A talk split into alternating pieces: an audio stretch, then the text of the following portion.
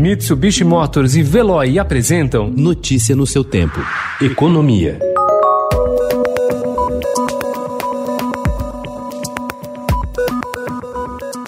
O ministro da Economia Paulo Guedes subiu o tom ao ser questionado sobre a política ambiental do governo do presidente Jair Bolsonaro no evento Aspen Security Forum, organizado pelo Aspen Institute, um centro de estudos de Washington, nos Estados Unidos. Guedes disse que o país desmatou suas florestas, matou seus índios e não se miscigenou, e afirmou que no Brasil não precisamos desmatar a Amazônia para cultivar produtos agrícolas. Os deputados federais responsáveis por tocar a chamada pauta verde na Câmara criticaram a postura do governo em relação à proteção ao meio ambiente, que estaria afetando a imagem do Brasil no exterior. O tema foi debatido ontem em live promovida pelo Estadão. Parlamentares dizem que a imagem do país é a pior possível e vem fuga de investidores. Um dos convidados foi o deputado Alessandro Molon. E, ao mesmo tempo, a imagem que o Brasil está passando para fora é a pior possível. O governo está sendo pressionado e vai ser cada vez mais pressionado pela sua própria base pela própria economia brasileira a mudar de conduta. Será um suicídio político, econômico do governo não apoiar.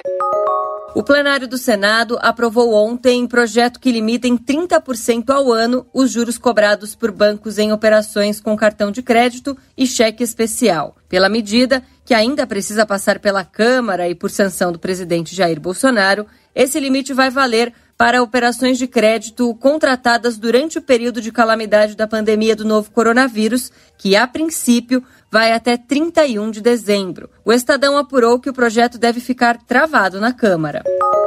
Mesmo com as políticas de governo para reter empregos e socorrer as empresas em aperto financeiro na crise da Covid-19, o país extinguiu 8 milhões e 900 mil vagas do primeiro para o segundo trimestre, informou ontem o IBGE na primeira edição da Pesquisa Nacional por Amostra de Domicílios Contínua a trazer os impactos completos da pandemia no mercado de trabalho.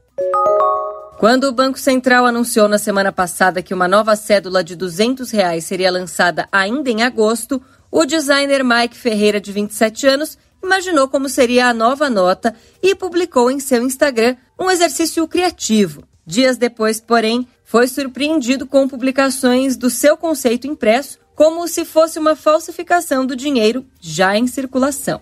Notícia no seu tempo. Oferecimento: Mitsubishi Motors e Veloy. Se precisar sair, vá de Veloy e passe direto por pedágios e estacionamentos. Aproveite as 12 mensalidades grátis. Peça agora em veloy.com.br e receba seu adesivo em até 5 dias úteis. Veloy, piscou, passou.